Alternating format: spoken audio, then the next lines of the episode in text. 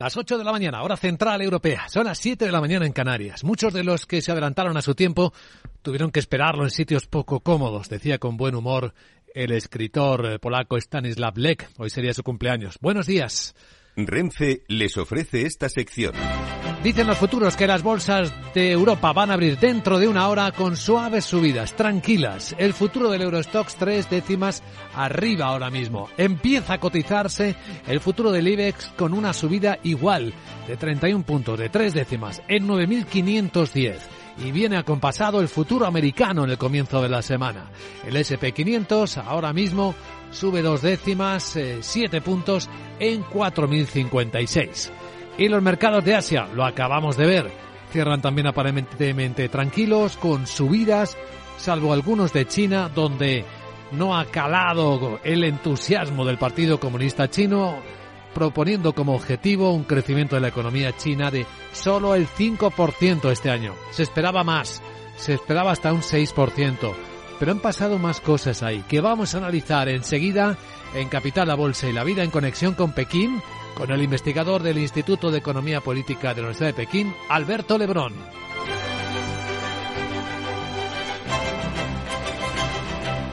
Capital, la Bolsa y la Vida, con Luis Vicente Muñoz.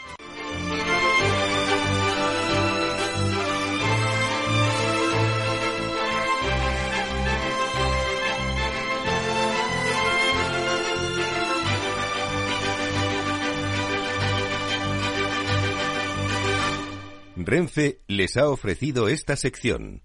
Lauri, decidido. La despedida la hacemos en Gandía. Prepara el bikini. Lauri, que en Gandía vive el ex de Jesse. Que nos vamos a Málaga. Lauri, que no. Que dan mal tiempo. A Bilbao. Pinchos y party. Lauri, una cosita. Que al final es despedida conjunta. Te hago administradora del grupo que no puedo más. En Renfe tenemos más de 1500 destinos para que siempre puedas llegar a donde quieras llegar. Nadie te da más. No todos los trenes son como Renfe. Renfe, Las noticias capitales. Sí, mensajes fuertes de China hacia el mundo. Quiere incrementar la confianza del sector privado en el país. Miguel San Martín, buenos días. Buenos días. Es un informe que ha presentado la Comisión Nacional de Desarrollo y Reforma. Reconoce que esta actividad privada está, ha estado muy afectada por la COVID y que el principal planificador económico asegura que van a proteger los derechos de las empresas privadas y los intereses de los empresarios. Se refiere sobre todo a aquellas que puedan servir para las principales estrategias nacionales como son los proyectos de infraestructura, revitalización rural urbanización y economía verde. Por eso, el primer ministro Li Keqiang apuesta por el capital foráneo. Intensificaremos los esfuerzos para atraer la inversión extranjera, seguiremos abriendo el sector servicios, garantizamos el mismo trato a las empresas extranjeras que a las nacionales. Y vamos a tomar medidas activas para que China se adhiera al Tratado Transpacífico y a otros acuerdos Debemos seguir potenciando el papel de las importaciones y exportaciones en el impulso del crecimiento y mejorar los servicios para las empresas con financiación extranjera. El informe menciona planes para potenciar la confianza en los mercados, fomentar la economía privada, sobre todo el desarrollo de las eh, pymes y microempresas y crear un entorno comercial justo para que todas estas compitan y prosperen. En el lado europeo sigue atascado el acuerdo sobre los motores de combustión después de terminar el plazo de venta. La presidenta de la Comisión, Ursula von der Leyen, que ha estado en Alemania, espera que haya un acuerdo y se resuelvan las diferencias lo antes posible. En una, en una comparecencia con el canciller Olaf Sol no ha dado una fecha para llegar a un acuerdo después de que el viernes los países de la Unión volvieran a aplazar la votación del acuerdo para que a partir de 2035 solo puedan comercializarse vehículos que no emitan dióxido de carbono. Alemania anunció su posición si no se incluyen en la propuesta más garantías para los ecocombustibles. La presidenta de la Comisión, Ursula von der Leyen, dice que el diálogo ha sido constructivo. Y habla del apoyo total al principio de apertura tecnológica, importante, pero eso también tiene que estar siempre en equilibrio con nuestros objetivos de política climática, que también hemos acordado. Y es exactamente ähm, el equilibrio que tenemos que encontrar. Estamos y seguimos trabajando en ello, pero el debate ha sido muy bueno y constructivo. Y el propio canciller Olaf Sol también se encuentra con problemas dentro de su gobierno. La coalición de socialdemócratas, verdes y liberales, todos no están de acuerdo con aplazar esa fecha del 2035. Bueno, mañana de nuevo huelga general en Francia, convocada por todos los sindicatos contra la reforma de las pensiones y puede haber bloqueo de conexiones. Incluso camiones en la frontera ya desde esta misma noche. Además, se anula el servicio ferroviario con Barcelona, entre otros, y se reducen mucho los vuelos. La compañía ferroviaria estatal tendrá que suspender de media el 80% de los trenes TGV de alta velocidad y prácticamente todos los convencionales de largo recorrido. No habrá ningún servicio con España en Alemania, solo uno con Italia y el 20% con Suiza. En París solo funcionarán dos líneas de metro. Y en Estonia ha vuelto a ganar las elecciones. La primera ministra Kacha Kallas, un 31% de los votos. El resultado no es definitivo, pero probablemente va a permitirle liderar el próximo gobierno de este país báltico. El resultado posibilita al partido de Kallas obtener 37 escaños, tres más de los que tenía en la legislatura precedente. La líder centrista liberal afirma que tienen que hacer varias reformas. Habla de que tiene que hacer grandes reformas con respecto a la transición verde, por ejemplo. También tiene que invertir en seguridad. Nuestro agresivo vecino, Rusia, no ha desaparecido ni va a desaparecer, así que tenemos que trabajar con él. Y también tenemos cuestiones como la cohesión regional, el sistema educativo, que es el mejor del mundo, pero necesitamos la enseñanza de la lengua estonia y así que esa también es una gran reforma. Los votos obtenidos por el partido de Calas casi duplican los alcanzados por los de la principal formación opositora, el Partido Popular Conservador, aunque necesitaría de los socialdemócratas para reeditar su coalición, aunque estos han perdido un escaño. Y en España, mañana el Consejo de Ministros aprobará la nueva ley de, de paridad que puede obligar a cambiar la mitad de los consejos de administración de las empresas del IBEX. Porque 17 empresas del selectivo, el 49%, no alcanzaban en 2022 la cuota del 40%. Esta ley obliga a garantizar la paridad a cualquier compañía cotizada o entidad de interés público con más de 250 trabajadores y 50 millones de volumen de negocio. Según el IS, Celnes con un 54%, seis mujeres y cinco hombres, es la única con menos hombres que mujeres en su consejo. Las que menos eh, tienen, Indran, ACS, Naturgy, SACIR y Fluidra. Agenda del lunes. Hola, Sara Bot. Muy buenos días. Muy buenos días. Ya sabes que hoy es... La agenda sarabotiense empieza hoy en España porque el INE difunde datos de las ejecuciones hipotecarias del cuarto trimestre del 2022 y el CIS de Tezanos publica el índice de confianza del consumidor de febrero. En la zona euro se conocerá el índice de confianza del inversor Sentix de marzo y las ventas al por menor de enero. Alemania y Francia emiten deuda con varios vencimientos, y en Estados Unidos se los pedidos de bienes duraderos y de fábrica de enero. Luis Vicente vamos a escuchar al experto en China, Alberto Lebrón, para que nos cuente qué ha pasado en la Asamblea Nacional Popular esa en la que hay más gente que en una conferencia de Sarabot. Eh, Jeje, sí. pero por poco. Ahora que lo pienso no podré darles una charla a todos esos juveniles para hablarles de mis Saracoin. Nada que hoy no tengo éxito con mis propuestas así que con estas me voy a las fiestas por si protestas y me amonestas. Jeje, qué grande soy. Ya te Chao. veo. Sí, lo eres, querida Sara. Enseguida vamos con el análisis geoeconómico en Capital, la Bolsa y la Vida. MSX International, empresa de automoción y movilidad, les ofrece la información del tráfico. En conexión con la DGT, Lucía Andújar, buenos días. Buenos días. Pues hasta ahora estamos pendientes de varios accidentes. El primero la Comunidad de Madrid de salida por la A2 en Torrejón y la M40 en Coslada, sentido esta autovía de Barcelona, también en Málaga, en la 7 en Fuengirola en dirección a Marbella o en Sevilla, en la S30 desde Los Remedios hacia Camas. Al margen de esto van a encontrar complicaciones en todas las entradas a la Comunidad de Madrid, especialmente en la 1 en San Sebastián de los Reyes, A4 Valdemoro y Pinto, A42 a su paso por Parla y en la 5 en Móstoles debido a la avería de un vehículo que provoca varios kilómetros de retenciones. También en Barcelona de entrada por la C58 en Moncada y AP7 en San Cugat del Vallés, en Castellón en esta misma AP7 en sentido entrada. En Murcia, la 7 en el Puntal en ambas direcciones. Y por último en Cantabria en la 67 a la altura de Piélagos en dirección a Santander.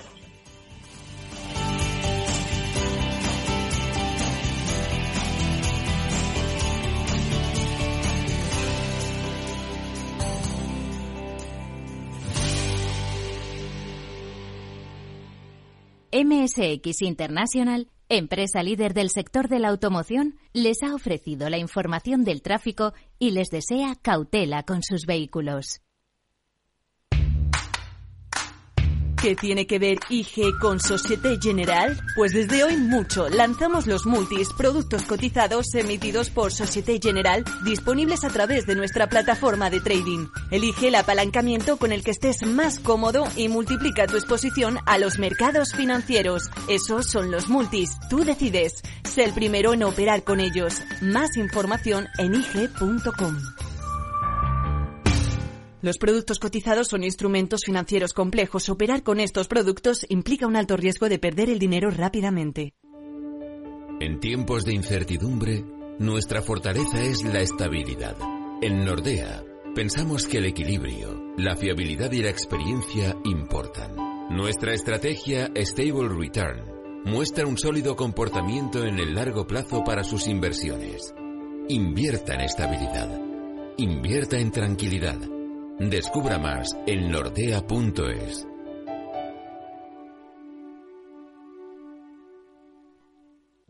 ¿Estás comparando hipotecas? Hay matices que marcan la diferencia. Hipotecas Cuchabank. Consúltanos directamente. Más info en cuchabank.es.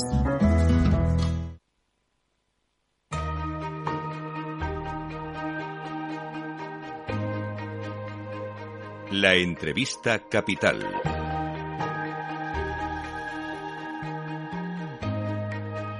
Luis Vicente Muñoz.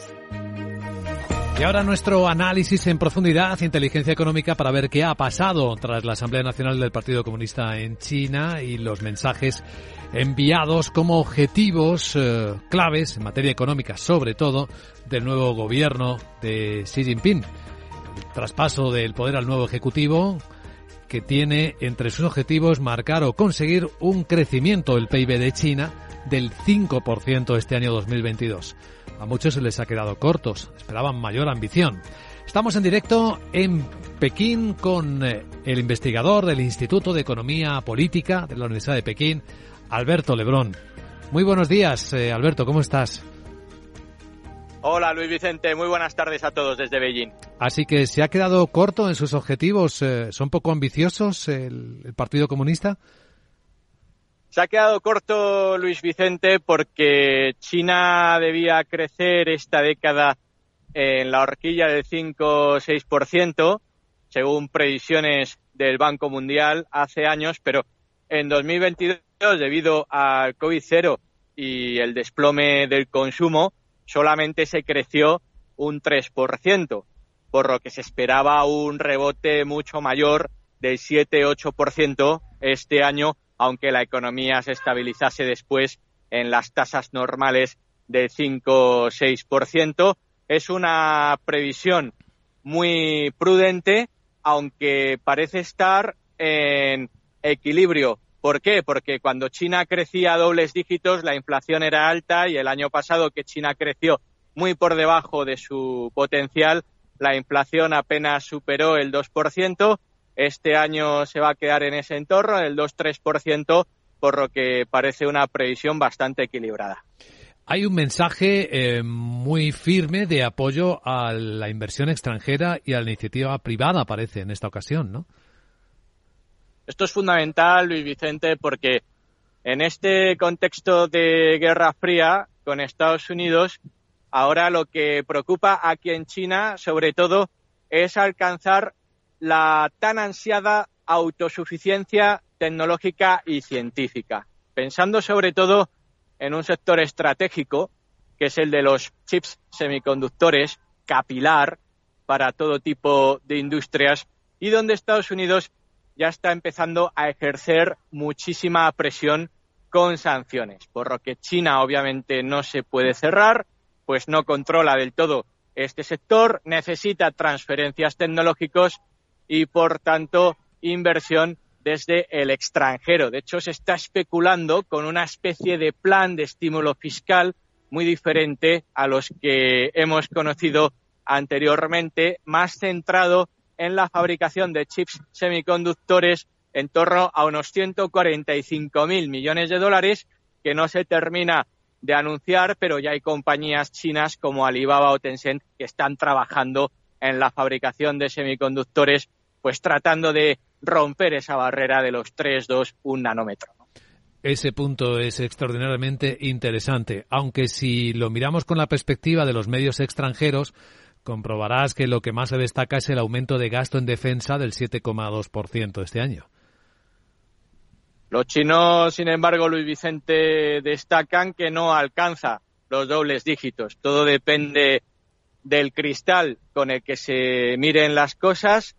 Además, es cierto que ese gasto se sitúa por encima del 7 por segundo año consecutivo y como trasfondo está Taiwán. Y hay que enlazarlo con lo que comentábamos antes. El líder mundial en el sector de los semiconductores es Taiwán y cualquier tipo de anexión o reunificación de la isla de Taiwán con China continental convertiría a Beijing automáticamente en líder mundial del sector de los semiconductores, algo que obviamente va contra los intereses estratégicos de Estados Unidos. Hace unas horas el ministro de Defensa de Taiwán decía que el país volvía a estar en alerta, que están nerviosos, que ven otra vez militares chinos cerca de sus fronteras. ¿Hay en el ambiente en China alguna expectativa de movimiento próximo con Taiwán? Aquí, Luis Vicente, lo que se percibe es que si hubiese una guerra con Taiwán, Beijing tendría muy difícil ganarla. Y la guerra de Ucrania también ha dejado alguna lección importante aquí, por lo que no parece probable, aunque después de todo lo que hemos visto nadie puede asegurar nada que Beijing se lanzase a la misión suicida de anexionarse Taiwán por la fuerza. Es más, se llevan produciendo visitas muy frecuentes del vicepresidente del partido Kuomintang, ahora mismo en la oposición de Taiwán, Andrew Xia, aunque el próximo año hay elecciones en la isla y allí se van a disputar el poder los independentistas que actualmente ocupan la presidencia con Chai Wen y el Partido Nacionalista Kuomintang, que sí sería más favorable a una reunificación pacífica porque obviamente iría a favor de los intereses económicos de Taiwán, aunque el elefante en la habitación es que Beijing sigue ofreciendo la fórmula un país, dos sistemas, visto lo que ocurre en Hong Kong, es algo que toda la población taiwanesa, independentistas y no independentistas, ven con muy malos ojos y todavía queda mucho por negociar. Ahora bien, una solución militar parece lejana, aunque, insisto, no se puede descartar nada. Nada se puede descartar en estos tiempos que corren, efectivamente. Te pedimos una visión como, eh, como persona que vive en Pekín, que desarrolla su vida en Pekín. ¿Cómo está eh, la percepción de los ciudadanos ante el problema de la inflación, de los desafíos que hay delante. ¿Hay ilusión en la sociedad por la reapertura tras tanto tiempo cerrado con las reglas duras del COVID? ¿Se nota? Bueno, ahora hay una ventaja y es que la inflación en China está controlada, por lo que hay margen fiscal y monetario para estimular la economía. Y obviamente ese salto del 3% del año pasado al 5% este, que igual puede ser un 6, 6,5%, dependiendo de cómo vayan las cosas en China, va a responder fundamentalmente al repunte del consumo privado. La movilidad estaba muy reducida durante todo 2022. Ahora mismo el coronavirus es historia, todas las restricciones relacionadas con el COVID-0 han desaparecido y lógicamente se nota movimiento en el consumo, sobre todo, y también en la inversión. Por contarte una anécdota, Luis Vicente, estas semanas atrás era francamente difícil encontrar restaurantes en Beijing que no estuviesen hasta la bandera. Hay muchas ganas de salir porque los meses de enero, diciembre, noviembre del año pasado fueron muy complicados con el coronavirus. No había ni un alma en la calle. La gente ha ahorrado mucho dinero también estos meses y ahora sí que se percibe esa voluntad de vivir la vida, de ir a las embajadas para obtener visados y viajar fuera y de tener un ocio que el año pasado brilló prácticamente por su ausencia. Y sobre la inversión, ya que hablas de ahorro interior, comprar vivienda, el sector inmobiliario, que ha estado muy tocado en los últimos meses, ¿qué se está viendo? El sector inmobiliario va a seguir atravesando una etapa complicada. Ha llegado a su cima y si bien en las ciudades Tairuno, como Beijing, Shanghai, Shenzhen o Guangzhou, los precios siguen subiendo unas décimas en las Tier 2 y Tier 3. Los precios inmobiliarios ya están empezando a caer bastante. Esto significa que la inversión inmobiliaria ahora mismo no va a dar un rendimiento cierto a corto, medio plazo, va a dejar de fluir dinero al sector. La cuestión demográfica a largo plazo es importante. Si la población china va a pasar de 1.500 millones de habitantes a apenas 700 en este siglo, lógicamente va a haber mucha menos demanda de viviendas, salvo que cambien radicalmente algunas políticas como la migratoria. La confianza del consumidor es cierto que alcanzó mínimos históricos el año pasado, lo cual desincentivaba mucho la inversión en vivienda. Ahora eso sí que puede contrarrestar un poco la tendencia bajista, aunque hay que tener en cuenta una cosa, Luis Vicente, y es que las viviendas aquí estaban infladas en lo que se refiere a la renta disponible por habitante, por lo que obviamente se espera una corrección del 20 y 30% en los precios inmobiliarios si no suben los salarios o el poder adquisitivo. Claro. Y una cosa más, eh, Alberto Lebrón. Este año se cumplen 50 años de las relaciones diplomáticas entre China y España. Y de hecho parece que se están preparando una serie de celebraciones o de conmemoraciones. ¿Cómo están, visto desde China, las relaciones en clave económica hablo, sobre todo, también se pueden eh, ver en clave política, entre China y España ahora mismo? Para China las relaciones con Europa en general son muy importantes, porque Europa es el primer socio comercial de China. La guerra en Ucrania ha introducido un factor de incertidumbre porque se acusa a China de tener voluntad de vender armamento a Rusia y eso evidentemente pondría de uñas a toda la Unión Europea, perjudicando sus relaciones comerciales con el primer mercado para sus exportaciones ahí está España también, a quien en Beijing ven muy alineada con los intereses de la OTAN. ¿Qué significa esto?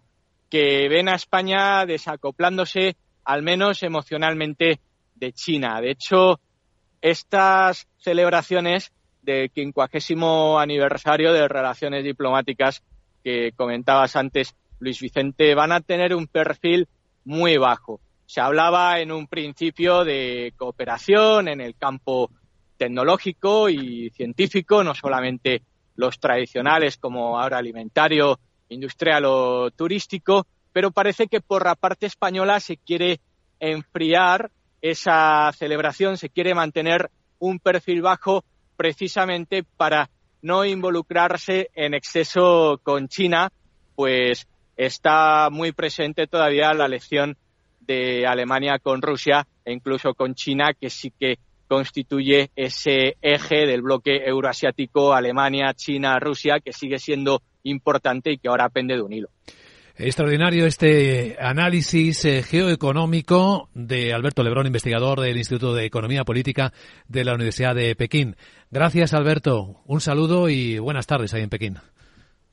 Un fuerte abrazo, Luis Vicente. Un saludo a todos.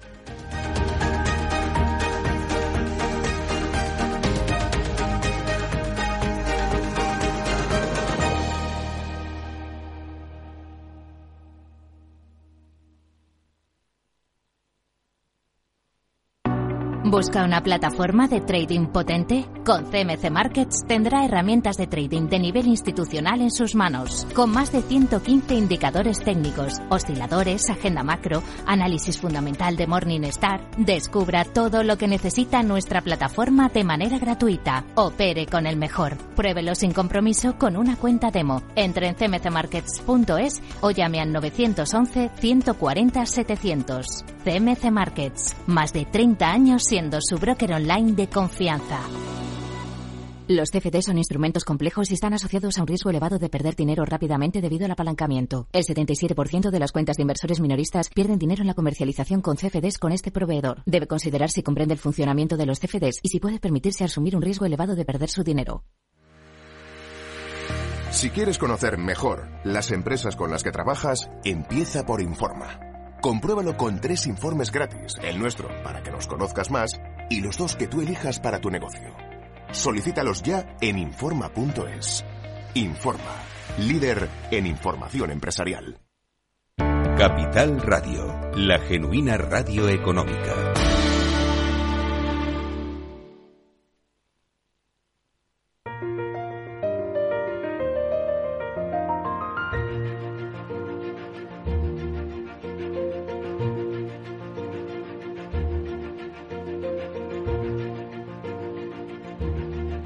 En Capital Radio comienza la gran tertulia de la economía con Luis Vicente Muñoz. Y hoy en la gran tertulia de la economía con María José Villanueva, que además como miembro de la Asociación Española de Ejecutivas y Consejeras, va a ser estupendo que hoy estés con nosotros, María José, consultora de salud y farma, para hablar uno de los temas que vienen esta semana, la ley de la paridad. ¿Cómo estás, María José? Buenos días. Buenos días, Luis Vicente. Pues sí, es muy interesante que justo ahora, con el día, la Semana Internacional de la Mujer, pues salga a la luz esta ley. Ahora comentamos también con Fernando Zunzunegui, abogado y profesor. ¿Cómo estás, Fernando? Muy buenos días. Buenos días. Pues todo lo que sea mejorar el gobierno corporativo está bien. Y con Julián Salcedo, presidente del Foro de Economistas Inmobiliarios y socio director de CEFRE. ¿Qué tal, Julián? Buenos días. Buenos días. Pues empezamos bien la semana. Yo espero que, además de la cuota, funcione el mérito y la capacidad.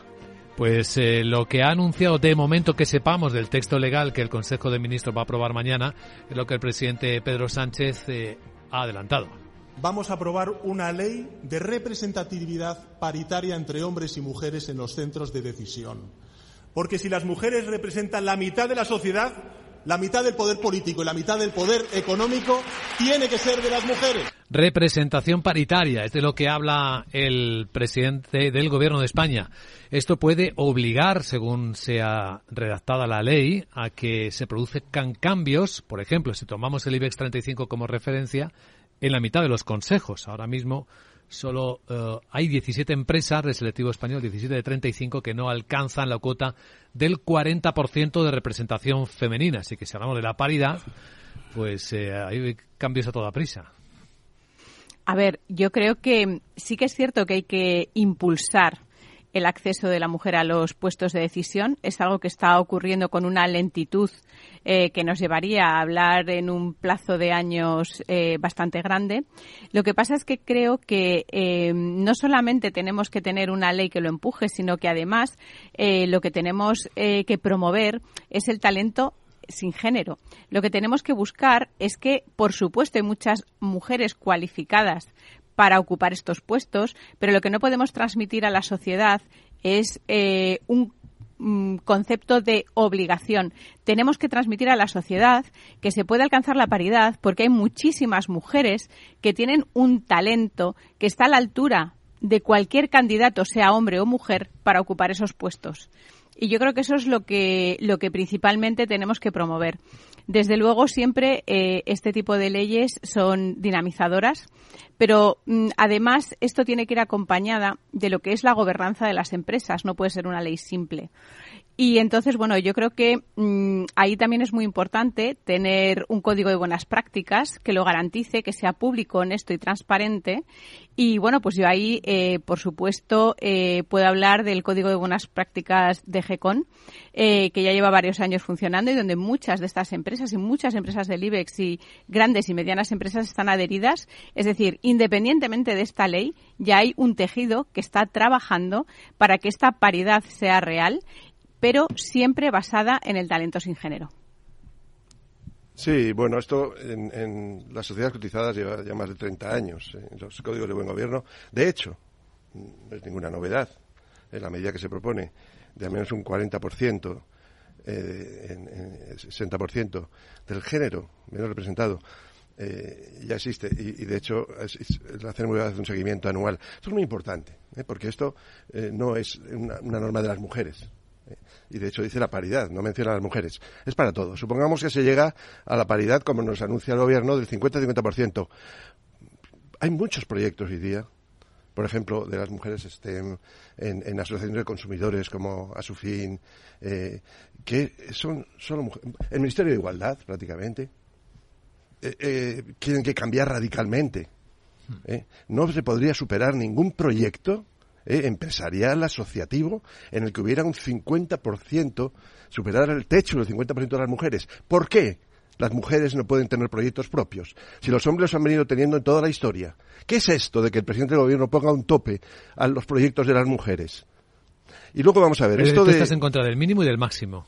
No, es que no, es que es, ilegal, de acuerdo con la Unión Europea. Y ha habido sanciones, por ejemplo, en, en Francia, a distintas administraciones, por ejemplo, ayuntamientos, porque tenían una, una representación mayoritaria, eh, a veces hasta exclusiva, de mujeres. Eh, y esto es contrario a la diversidad y a la paridad. La paridad no es, es de, de género, no habla de mujeres. Eso es eh, contrario a la Constitución Europea y a los derechos humanos. ¿eh? Luego estamos hablando de normas que afectan, no hace falta mencionarlo, a hombres y mujeres, pero de paridad. Por tanto, si decimos que tiene que haber eh, un 50% de paridad quiere decir que las mujeres no pueden tener ningún proyecto importante de grandes empresas, de asociaciones, de, en las administraciones públicas, en ayuntamientos, que supone el 50% de las mujeres. Y yo le pregunto al señor Sánchez, ¿por qué pone un techo a las mujeres? ¿Por qué? ¿Cómo funciona esto en la actualidad? Y funciona bastante bien. Es a través, como dice María José, de los códigos de buen gobierno. Esto es una, recomendación, pero va más allá. Hay un principio de cumplir o explicar. Todas las empresas del IBEX tienen que recoger en un informe anual de gobierno corporativo los principios de paridad y decir en qué medida están representadas en el Consejo al menos el 40% de las mujeres, que no ya existe. No es un, ahora lo vende el señor Sánchez, pero ya existe. Y, ya la mayoría de las empresas del IBEX cumplen esto. Pero tiene que ser efectivo, y aquí no lo menciona el señor Sánchez. Vamos a ver.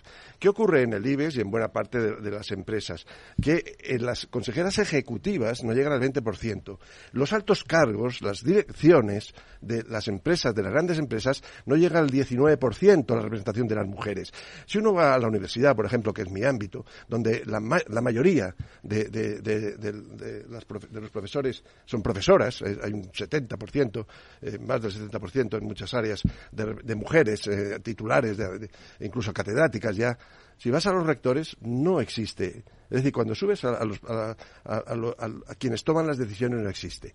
Y luego también hay algo que es la libertad y cada uno que conforme su modo de vida. Y también por la cercanía en los grandes despachos, por ejemplo, de abogados. Eh, cuesta horrores encontrar a mujeres eh, que, que, que, sean la dirección del despacho. Los grandes despachos son muy sensibles al buen gobierno corporativo y quieren incluir a las mujeres incluso con paridad. Y de hecho, los mejores abogados son abogadas en muchos casos. No hay absolutamente, en mi ámbito que yo he vivido, ninguna discriminación pero sin embargo, por su forma de vida, porque así lo desean, se resisten en buena medida a tener unas dedicaciones que exceden horas al resto de los trabajadores, que hay que trabajar los fines de semana. Y esto sí, vamos a dejar que cada persona, que cada persona decida que cada persona decida. Por tanto, hay que partir de la libertad. Está muy bien el buen gobierno corporativo, está muy bien a que haya mayor participación, que sea efectiva, es decir, en las direcciones, en las, en las consejeras ejecutivas, ¿eh? y no en lo, en lo que es más menos visto, menos desarrollado, y son las, eh, las consejeras independientes. Ahí casi alcanza el 50% la representación de mujeres en, en el IBEX, las consejeras independientes. Julián. Bueno, pues eh, no puedo más que estar de acuerdo con lo que han dicho María José y Fernando, ¿verdad? yo solamente añadiría quizá un par de cosas, ¿no? la primera, que efectivamente yo creo que ha sido muy necesario y probablemente siga siéndolo, eh, el hecho de dar más representación a las mujeres. Las mujeres estaban tradicionalmente infrarrepresentadas en muchos ámbitos de la sociedad y, por tanto, eh, dar un empujón, un impulso, eso es muy bueno, porque si no, pues hubieran tardado muchísimos más años en alcanzar el nivel, las posiciones que ocupan ahora mismo, ¿no? Y seguramente, como dice Fernando, todavía en algunos lugares eh, les falte, ¿no? La segunda reflexión que yo me haría es si realmente estamos seguros de que, eh, digamos, el futuro eh, y entendiendo por el futuro los jóvenes, eh, pongo por ejemplo, yo tengo dos hijos, ¿no? Que están ahora saliendo al mundo laboral, si realmente los, los jóvenes están por esa posición. Tengo un hijo y una hija. Jamás le he oído a mi hija y no creo que se vaya a escuchar decir, papá, es que necesito que la paridad a mí me lleve a un puesto, ¿no? Al revés, ella está convencida de que efectivamente lo que, lo que le llega, le llegará en base a su mérito y a su capacidad. Es más, estoy también seguro de que no querría alcanzarlo de otra forma distinta, ¿no? Entonces, no sé, repito, eh, estamos seguros. Fernando ahora dice que en las facultades, yo también doy clase en la universidad, ¿eh? más del 50% son chicas ya, mujeres, ¿eh? Eh sí, María José. Sí, sí, esto es un dato real. A ver, yo digo... En, las clases, quiero decir. Luego... digo, profesores titulares de universidad. Claro. Catedráticos. ¿Cuántas catedráticas hay? ¿Cuántas jefas de servicio en los hospitales hay? Ese es el tema. La mujer joven, como tu hija, Julián, tiene toda la ilusión del mundo y accede. Pero la mujer, y por la estructura del mercado de trabajo en este país, tiene un tema muy importante que es la maternidad. Y la maternidad supone un corte en su vida profesional increíble. Y eso es lo que hay que solucionar. Lo que hay que trabajar es la corresponsabilidad.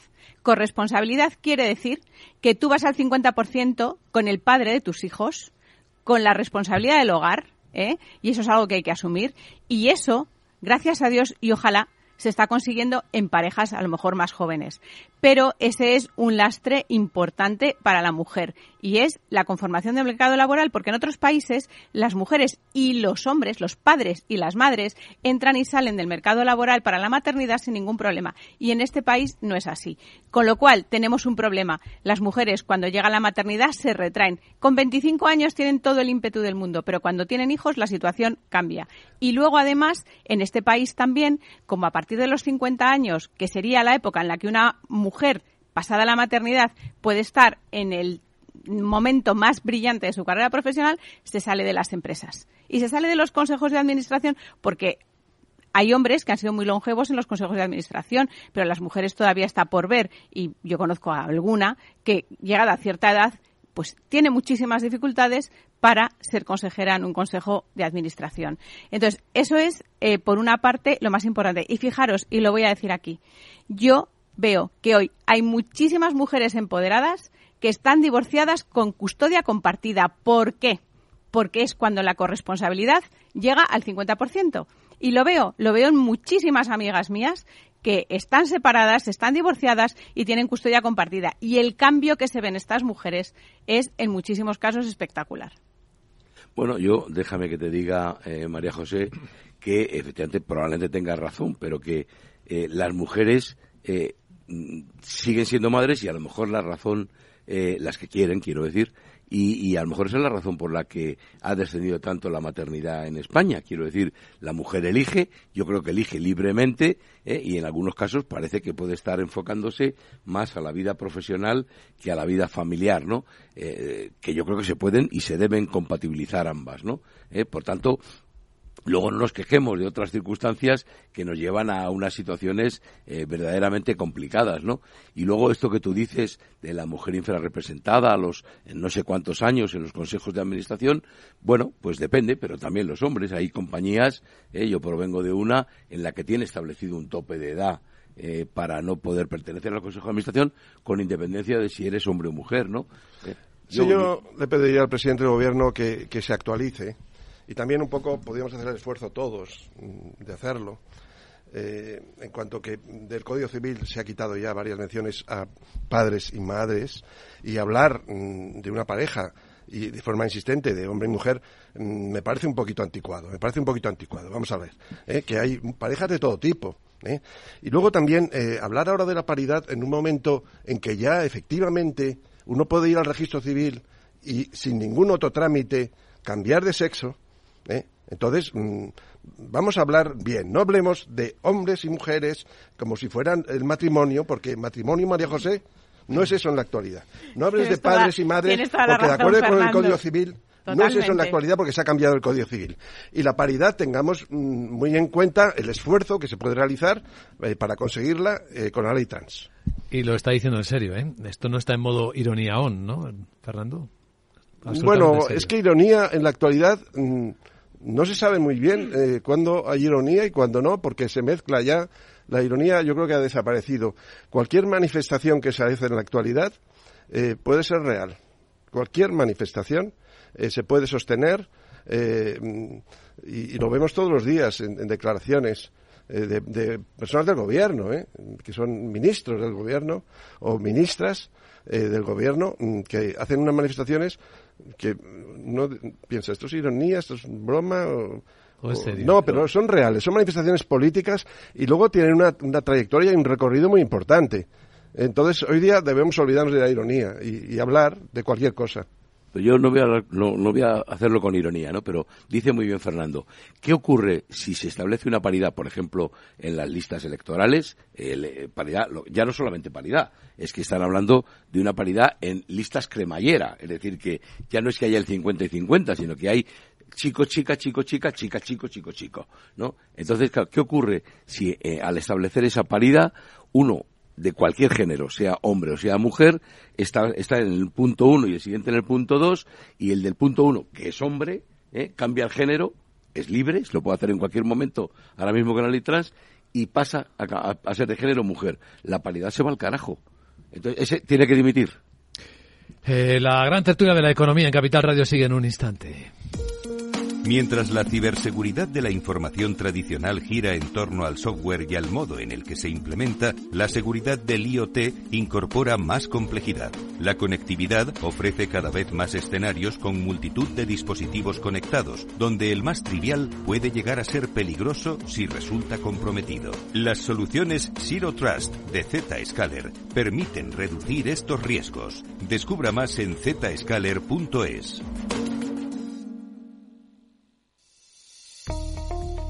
Desde hace más de 75 años nos preocupamos por todo lo que tiene valor en tu vida. Ahora, en Caser Asesores Financieros, también cuidamos de tus intereses. Te ofrecemos un asesoramiento diferencial e independiente para que alcances tus objetivos de inversión. Caser Asesores Financieros, seguros de tu inversión. Contacta con nosotros en info arroba caserasesoresfinancieros.es o en el 91 762 3442.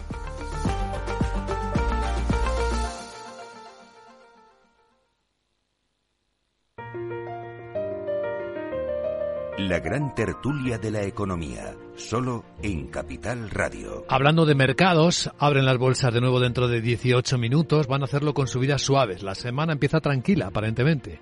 Cuatro décimas arriba el futuro del Eurostox, eh, cuatro décimas arriba el del IBEX en 9.515 y el americano, el SP, pues dos décimas, siete puntos, en 4.057. Veo el futuro en las pantallas de XTV.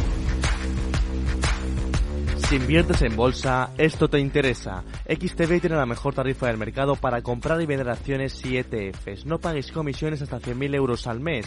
Si inviertes en bolsa o quieres empezar, más sencillo imposible. Entras en xtb.com, abres una cuenta online y en menos de 5 minutos compra y vende acciones sin comisiones. Además, te atendemos 24 horas al día. ¿A qué esperas? Más de 660.000 clientes ya confían en xtb.com. Un broker, muchas posibilidades. xtb.com. A partir de 100.000 euros al mes, la comisión es del 0,2% mínimo 10 euros. Invertir implica riesgos. Pues seguimos aquí en la gran tertulia de la economía. Nos acompañan, recuerdo, en directo Julián Salcedo, Fernando Zunzunegui María José Villanueva. Segunda semana con el tema ferrovial. Oye, ¿cómo, cómo ha sobrevivido este, este tema? Eh? Está fuerte en redes sociales, sigue siendo de los más comentados. Le estamos dando vueltas sin que haya habido muchas más novedades, ¿eh? precisamente desde que se anunciara que Ferrovial trasladaba a través de los mecanismos legales su sede internacional a los Países Bajos y bueno, pues dejaba la sede en España críticas fortísimas del gobierno, a favor, en contra. Bueno, el debate continúa, ha continuado durante el fin de semana y me parece que traspasa la, semana, ¿eh, Julián? Bueno, yo lo primero que creo es que eh, todas las partes, eh, y cuando me refiero, ya no quiero hablar eh, a persona, en una persona concreta, no me refiero a Rafael del Pino, sino que un empresario o un presidente de gobierno deben de tener respeto mutuo uno por el otro, ¿no? Es decir, ni un empresario puede permitirse, debe permitirse no digo la crítica constructiva, sino el ataque frontal al presidente de gobierno, el presidente de gobierno está ejerciendo su función y además legítimamente elegido, de la misma manera que un empresario, eh, Rafael del Pino o quien fuera, está ejerciendo legítimamente su función, porque no hay que olvidar que aquí se piensa, no, es que es el dueño, es el propietario, es la familia, es, oiga, este señor está en una empresa que está en un consejo de administración, que tiene unos accionistas que tienen que elegirle, que refrendarle cada cuatro años, etcétera, etcétera, etcétera. Pero, insisto, eh, ni sería tolerable, no me parece eh, tolerable, el ataque directo y personal de un empresario contra el presidente de gobierno, contra la ministra de Economía, por poner un ejemplo, pero tampoco a la inversa. No puede ser que el presidente de gobierno ataque frontalmente a la persona. Otra cosa es a la institución, otra cosa es a la forma de dirigirla, etcétera. Y luego eh, eh, yo leo estos últimos días, ¿no? Eh, que se está de alguna manera, me parece ver amenazas, ¿no? El gobierno dice que se está jugando 130 millones en impuestos porque tiene una serie de litigios fiscales tal. Es que esto se puede alegremente decir, pues ahora no te los concedo, ahora te los quito, ahora te los impongo. Por favor, ¿eh? aquí hay una ley ¿eh? y si la cumple, la cumple, si la cumple. O la amenaza de que, ah, no, es que entonces te voy a vetar ¿eh? y la transformación de sociedad anónima, sociedad anónima europea, que el gobierno puede tener la facultad de determinar si el interés es legítimo o no legítimo por razones económicas, entonces da igual, no te lo concedo por razones políticas. Pero bueno, ¿en qué país estamos? Sí. Hablaría muy mal del país, claro. Sí, vamos a ver. Este posicionamiento del gobierno, lo primero que hace es dar la razón a Ferrovial y, puede ser seguida por otras grandes empresas en relación con la demonización, el ataque a, los empresarios, incluso a Dominen, es decir, a la persona del empresario por parte de un gobierno con amenazas. Eh, habla de que se le ha dado un trato de favor esto debería dar lugar a una apertura de una comisión de investigación en el Congreso. Es decir, el Gobierno está manifestando, y reiteradamente, que se le ha dado un trato de favor a una gran empresa. ¿Otros gobiernos o este? Este Gobierno lo ¿Este está diciendo. Bueno, da lo mismo. Está diciendo que se le ha dado un trato de favor a una empresa. Habrá que hacer una comisión de investigación. La CNMC inmediatamente tendrá que empezar a abrir un expediente para revisar. la fiscalía, ¿no? Este la fiscalía, de todos estos, concursos. Las medidas que se dicen eh, eh, de, reclamarle dinero, eh, todo esto es contrario al derecho comunitario eh, contrario a la libertad de establecimiento, la libertad de movimiento de capitales, eh, que está eh, ejerciendo, eh, como, como, es legítimo, Ferrovial, cambiando su sede social a Holanda. Estas manifestaciones son contrarias a la seguridad jurídica. decía el otro día el, país, vamos, todo menos amenazar la seguridad jurídica. Pero si es usted y los miembros de su gobierno los que están amenazando la seguridad jurídica. Y, otros empresarios pueden decir, esto que decía Ferrovial no es hipotético, es real. Nos están amenazando en la seguridad jurídica. ¿Por qué Holanda? Bueno, Holanda es, la CITE eh, del continente europeo. Es, el, modelo de, mercado financiero más parecido al anglosajón. Es un, es un mercado eh, muy pro, pro eh, libertad de empresa, pro mercado, pero al mismo tiempo tiene el mejor supervisor. Eh, después de, la FCA y, del británico es, es el de Holanda, que es un supervisor único. Era Bafin, el alemán, después de, la polémica que ha habido recientemente con un fraude, ha quedado eh, fuera de, la competición. Es Holanda el mejor supervisor. Tiene el mejor gobierno corporativo. Al mismo tiempo tiene el, mejor derecho de defensa de los consumidores. Y el único lugar en el continente europeo donde puede haber class action es, es, en, es en Holanda. Holanda, recordémoslo, es donde se creó la primera bolsa. En 1602 se creó la bolsa de Ámsterdam. ¿Eh? saben mucho de finanzas y las han desarrollado. Cuidado porque la libertad tiene sus problemas, porque en, en 2007, 2004, 2006, 2008 repartieron en Europa 100.000 millones de euros en bonos y productos estructurados de Lehman Brothers a través de la filial holandesa. ¿Eh? Luego tienen ahí también su pecado de la libertad de mercado que puede llevar a, control. Esperemos que hayan ya revisado sus procedimientos y que no pueda haber un Lehman Brothers europeo de nuevo. Es decir, que es un buen lugar. Es un, es un lugar, por ejemplo, que las estaciones de lealtad no tienen eh, limitaciones como en otros países y de tal modo que el control por parte del accionista de control es más fácil desde el punto de vista del gobierno corporativo. También puede ser importante para Ferrovial. María José, una conclusión que nos vamos Pues la, la, conclusión final es que el gobierno, como eh, está demonizando a los empresarios desde que cogió el poder, pues se ha puesto muy en evidencia lo mal que lo están haciendo, porque realmente no están para nada dando soporte a que las empresas crezcan.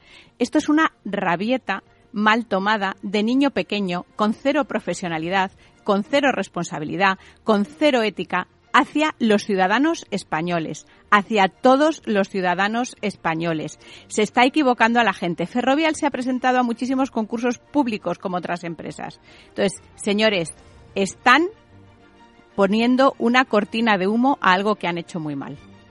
Y que tiene su repercusión internacional, no lo olvidemos. La gran tertulia de la economía en Capital Radio. María José Villanueva, Fernando Zunzunegui, Julián Salcedo. Gracias. Buena semana. Feliz semana. Feliz semana.